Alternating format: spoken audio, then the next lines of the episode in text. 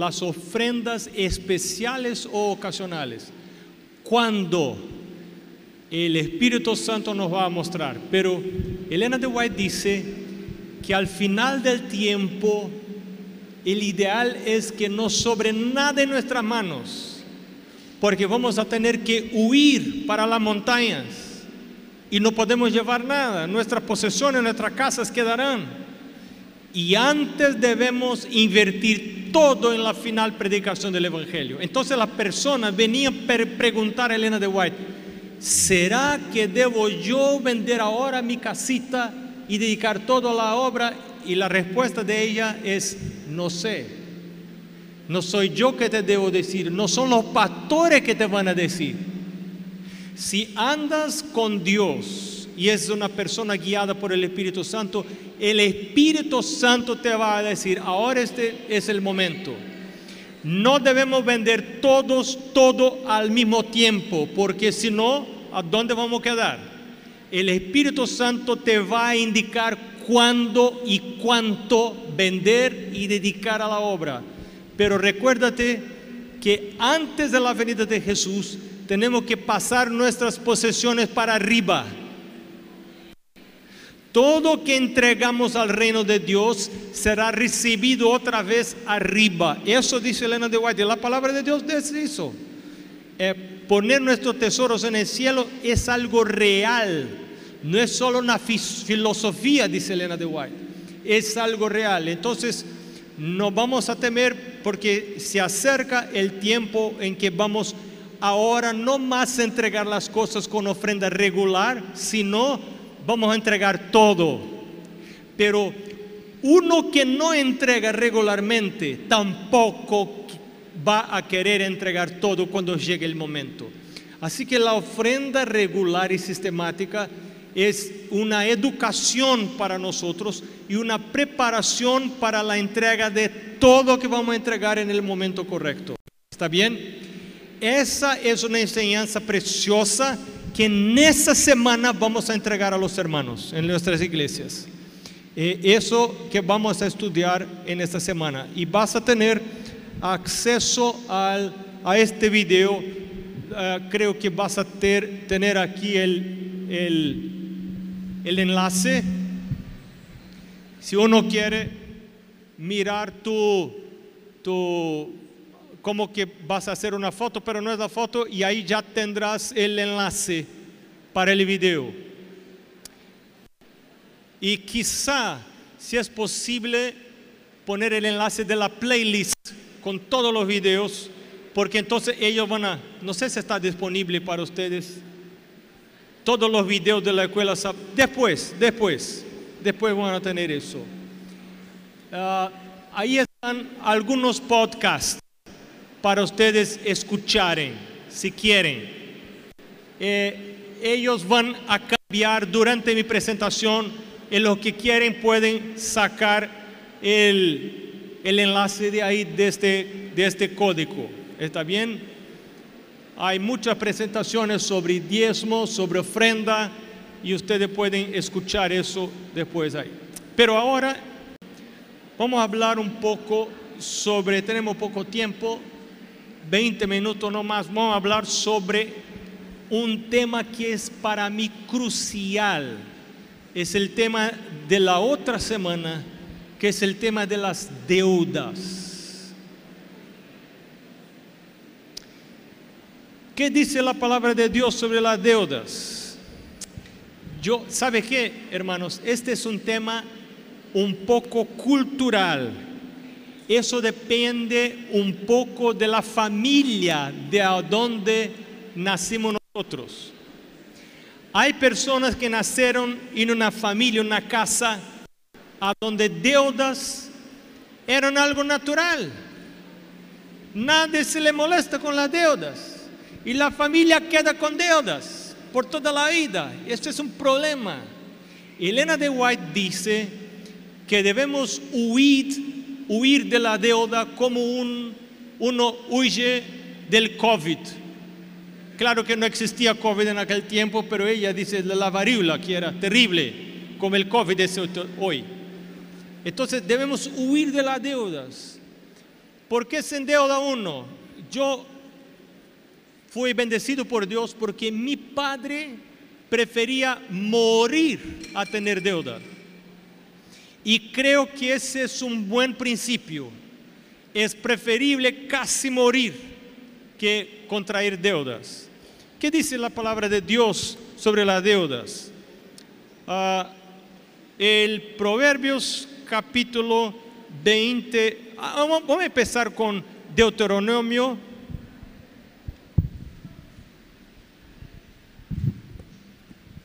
Deuteronomio, el capítulo 28. Deuteronomio 28, los versículos 1, 2 y 12. Es muy interesante. Acontecerá que si oyeres atentamente la voz de Jehová tu Dios, para guardar y poner por obra todos sus mandamientos que yo te prescribo hoy, también Jehová tu Dios te exaltará sobre todas las naciones de la tierra. Mira, ¿Qué está diciendo la palabra de Dios? Dios te quiere exaltar sobre todas las naciones, sobre todas las familias que viven sobre la tierra. Dios te quiere poner arriba, no para abajo. Ese es el propósito original de Dios. El versículo 2 dice, y vendrán sobre ti todas estas bendiciones y te alcanzarán si oyeres la voz de Jehová tu Dios. Bendiciones, pero son condicionales. Hay que oír la voz del Señor tu Dios. Y ahora mire el versículo 12 que dice, te abrirá Jehová su buen tesoro, el cielo, para enviar la lluvia a tu tierra a su tiempo y para bendecir toda obra de tus manos. Y, ¿qué cosa dice ahí tu Biblia? Prestarás a muchas naciones y tú no qué cosa. Hermano, hermana, si eres bendecido por Dios, no pedirás en prestado. Voy a decir algo un poco peligroso, puede no ser verdad 100% de las situaciones, pero 99.9% es verdad. Los préstamos son una maldición, no es pecado. No es pecado obtener un préstamo, pero aunque no es pecado, sí es una maldición. Porque uno se endeuda por los préstamos. Si uno no toma un préstamo, no se endeuda. ¿Por qué se endeuda uno? Quizá en muchos casos, no la totalidad de los casos, sino muchos casos, uno se endeuda porque toma plata que no le pertenece y vive una mentira. Dios es el Dios de la verdad, no, no es el Dios de la mentira. ¿Cómo una pareja puede vivir una mentira? Cuando vive con plata que no le pertenece, cuando vive con plata que no ganó, cuando vive con plata que imagina que va a ganar el próximo mes. Y entonces invierte la ecuación financiera. ¿Cuál es la, ecuación correcta proponida por Dios? Primero, ¿qué cosa? Trabajar. Después, ¿Qué cosa? Ganar. Después, después, ¿qué cosa? Dar. Después de dar, ¿qué cosa viene? Ahorrar. Y por último, gastar. Quiero que escribes, escriba ahí. Voy a repetir. Primero, primero trabajar, después ganar, segundo paso ganar, la tercera cosa, dar, después que doy, ¿ya puedo gastar? No todavía. La cuarta cosa, ahorrar.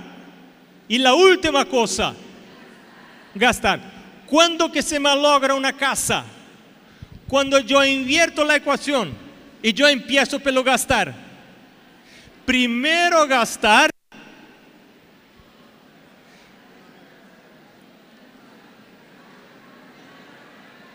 y ahí todo se malogra, porque el primer paso es muy importante. Escucha eso, cuando uno empieza gastando antes de trabajar, antes de ganar, ni Dios te puede bendecir. Y algunas personas que son diezmantes, que son pactuantes, piensan, ¿por qué no me bendice Dios? Porque Dios no te puede bendecir. Porque Dios no puede bendecir cuando la cosa está en la confusión. Cuando no se hace de, acuerdo, de acuerdo con el plan de Dios. Entonces hay familias, mi familia, Mari y yo tenemos un acuerdo cuando termina la plata, termina la compra. Es sencillo, así es. Es súper sencillo. No hay plata, no hay compra. Pastor, pero me voy a morir de hambre. No he morido de hambre, estoy gordo, fuerte. No. no he morido de hambre. Porque qué cosa, la promesa de la palabra de Dios es que no falta. Yo fui mozo, joven y ahora soy viejito, pero nunca he visto qué cosa. Ahí está. Cuando termina la plata, ahora entra el milagro. Entran las rodillas. Nosotros no pedimos nada a nadie pero siempre nos regala Dios. Cuando realmente necesitamos, nos provee Dios. Y muchas veces nos provee más de lo que nosotros necesitamos, pero hicimos un compromiso, casi un voto con Dios. Termina la plata, nosotros vivimos de guineo y de maíz y nada más, que en mi país es lo más barato que hay. Harina de maíz y guineo eso vivimos nosotros. Es el, eso es el contrato que tenemos de matrimonio. Si no hay dinero, no gastamos. Así es simple. Y así Dios te puede bendecir. Pero hay personas que quieren mantener su estatus cuando las situaciones financieras, cuando viene la crisis, y quieren mantener su estatus comiendo la misma cosa, viviendo de la misma manera. Pero no es posible tenemos que aprender la flexibilidad y aprender a nos adaptar al, al, ambiente, a la manera como las cosas están. Eh, algunas cosas importantes. Esta creo que es la siguiente lección. Eh, ¿Qué más dice Dios sobre los préstamos? Eh, Romanos 13, 13, 7 y 8, ustedes conocen de memoria a nadie debas cosa alguna, sino, ¿qué cosa? Que debemos de ver a los otros. El amor. Pero no debemos deber nada a nadie. Y si yo estoy debiendo, antes de cualquier cosa, pagar, un cristiano, un hijo, una hija de Dios, paga lo que debe. Y a veces algunas personas de la iglesia piensan, ¿sabes que aquí somos todos cristianos, somos hermanos, y toman plata emprestado y ahí entonces no pagan porque esperan que los otros lleven las cargas?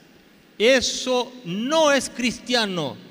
Una persona que así hace demuestra que no es cristiana la verdad, porque el cristiano, primero que no va a tomar préstamo, va a hacer lo posible. Hay casos especiales que a Dios le pertenece el, juzgar, pero, y no vamos a hablar nada sobre eso, pero la mayoría de los casos vamos a eh, eh, darle a Dios la oportunidad de hacer milagros en nuestra vida. El otro texto que tenemos sobre los préstamos está en Proverbios 22, el versículo 7. Proverbios 22, el versículo 7. El rico se enseñorea de los pobres y el que toma prestado es siervo del que presta. Un consejo de mi padre. Hoy por la mañana parece que yo contradice el consejo de mi padre, pero mi padre dijo, hijo, ¿quieres que tu suegro mande en tu casa? No, no quiero que mi suegro. Entonces, si no quieres que tu suegro mande en tu casa, no tome préstamo de tu suegro. Y yo pensé, tampoco voy a tomar préstamo de mi padre, porque tampoco quiero que él mande mi casa. Eso es un principio. Y la lección de la escuela sabática dice que hay, este es el mundo ideal, pero en el mundo real a veces necesitamos hacer un financiamiento, un préstamo para dos, para una, dos o tres cosas y no más que eso. Para la compra de la casa es una de las cosas. En mi país, donde los carros son carísimos, quizá uno no puede ni comprar si no hace un préstamo. Y algunos lugares como Estados Unidos, donde el estudio es muy caro, entonces los alumnos, la familia hacen préstamos para pagar el estudio del alumno con la idea de que es una inversión en la vida de uno y después se va a pagar eso con el trabajo. Pero afuera de eso, no se debe tomar préstamo, ni de parientes, porque eso a veces termina con la amistad, termina con, con la relación. No tome préstamo, es algo muy serio para la vida del cristiano. Razones para la deuda, ignorancia, falta de conocimiento. Otra razón para la deuda, ostentación y egoísmo. El deseo de parecer rico o de parecer que tengo un estatus superior a lo que realmente tengo y querer vivir con más de lo que puedo vivir. Hoy por la mañana hablé algo que no fue justo. Yo hablé que los ricos entran en la Recuérdate que hablé que los ricos. Eso no es verdad. Estaba solamente pero, pero no es verdad. Yo conozco muchos ricos que son personas cristianas, fieles a Dios y que dedican su vida a las cosas de Dios. Eh, pero hay algunas personas que les gusta la ostentación, que les gusta parecer que son ricas. Eso es una lástima, es un problema porque eso exige plata y a veces uno no tiene la plata. Y entonces toma préstamo para vivir una fantasía, algo que no existe. Y la vida cobra el precio. A veces pastores les gusta aparentar algo que no tienen. Hermanos, es una libertación saber que Dios nos juzga no porque lo que tenemos, sino por lo que somos. Y Él mira hacia adentro. Cuando uno entiende eso, para con el deseo de aparentar cosas, de tratar de mostrar a los otros lo que tiene, lo que posee. Recuérdate del rey de Israel que vino la visita de afuera y llevó para mostrar todos los tesoros de la casa real. El profeta dijo, ¿qué, qué miraron ellos en tu casa? Oh, sí, mostré toda la riqueza, todas las bendiciones. Eso te van a llevar, te vas a perder todo. Van a perder todo. Qué pena, qué lástima. Cuando esa es eh, el, blanco, cuando ese es el blanco de nuestra vida. Recuerda que, que, Pablo dijo en Timoteo, lo que quieren parecer o, que, o quedar ricos, caen en qué cosa? Tentación exilada. Y muchos terminaron con su experiencia espiritual. Ese es un problema muy serio. Que Dios nos ayude a no caer en esta cilada muy grande de querer aparentar, querer mostrar que somos cosas que no somos. Y entonces la lección ah, eh, nos da algunas eh, indicaciones de cómo salir de la deuda. Ustedes van a mirar en la lección después. Pero ahora quiero, ah, la lección habla de ponerse como fiador. Así se dice en español. Poder de fiador. Escucha una cosa. No es falta de amor, sino es obediencia a la palabra de Dios. La palabra de Dios dice que debemos ayudar a los otros, pero no tornarnos responsables por las deudas de ellos.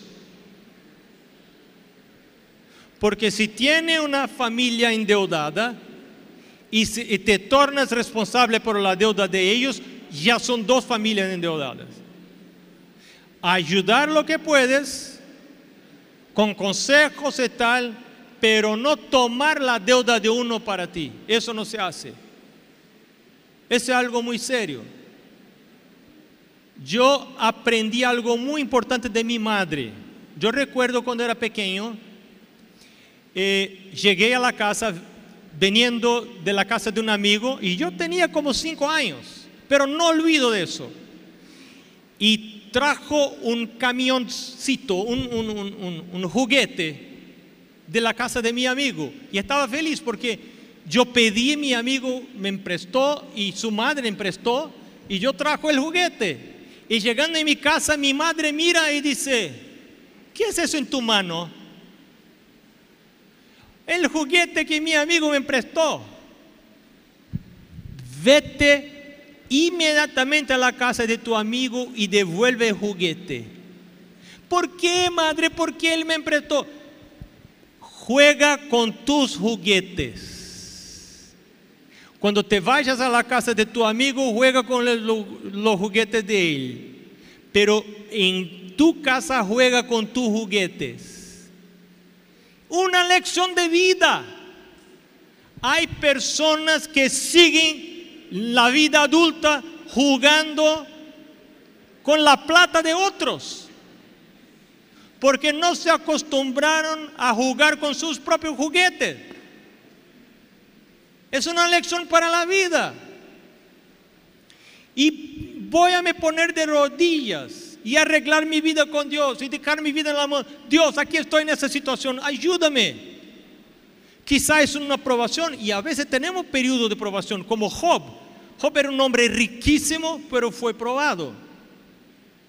Una otra lección que es muy interesante, quiero llamar tu atención, es la lección número 8, que es haciendo planes para el éxito. Y te quiero mencionar la, la lección de uh, antes de viernes, ¿qué día es? Ese no puedo, jueves, ¿correcto? Jueves. El día jueves, febrero el 23. Entonces, él presenta siete consejos en el febrero 23. ¿Cuán importante es esa lección? ¿Cuánto problema esa lección va a evitar en la vida de las personas? Una familia endeudada no es una familia feliz. Hay peleas cuando sale la plata, entran las peleas. El primer, primer punto, organízate. Un plan para gastar la plata. Sepa cuánto, cuánto tiene para gastar. Lo que tiene para gastar no es lo que ganas. Recuérdate de eso. Lo que tienes para gastar no es lo que ganas, porque de lo que ganas hay que sacar qué cosa. El diezmo, el pacto ¿Qué otra cosa hay que sacar de lo que ganas? El ahorro antes de todo. ¿Por qué no dejas para sacar el ahorro al final? Si sobra. Claro que no sobra. Hay que hacer sobrar la plata. Entonces saca al comienzo. La plata que tienes para gastar es la plata que sobra después que sacaste. Diezmo, ofrenda y ahorro. Esa plata ahora es la plata que tiene para gastar. Cuando piensas que tiene para gastar toda la plata que ganas, ahí ya está tu deuda. Ahí ya está tu problema. Segundo punto, gasta menos que gana. Claro, siempre hay que gastar menos que gana. ¿Sabe qué es un funil? No sé cómo se habla eso. Es algo que tiene una boca grande y sale poco.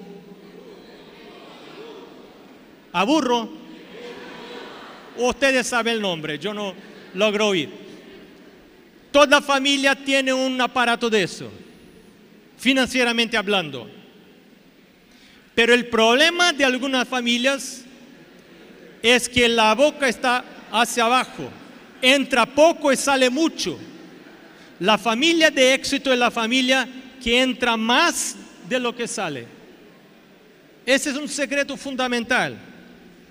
Le tercero consejo, ahorre una porción de cada vez que recibes algo. ¿Cuánto debes ahorrar? Por lo menos otro diezmo. Hay el diezmo para Dios, la ofrenda para Dios y el diezmo para uno, que voy a poner en otra cuenta separada como cuenta de ahorro. Eso es muy importante. Cuarto consejo, evite el, el, eh, la deuda como COVID, ya mencionamos esto. Trabaje diligentemente. Hay personas que no les gusta trabajar, que están siempre cambiando de trabajo. Ese trabajo no me gusta, ese trabajo no me gusta. El cristiano con la oración, con el poder de Dios, puede hacer cualquier cosa. No hay trabajo humilde de más para mí. Lo que no puede hacer un trabajo humilde, tampoco recibirá de Dios grandes cosas para hacer. Entonces trabaja. ¿A dónde estás? Florece a donde estás plantado. El 6, sea fiel a Dios. Y el 7, recuérdate que esta tierra no es tu hogar. Estamos de pasaje. Nos vamos a un otro lugar. Que Dios te bendiga. Amén.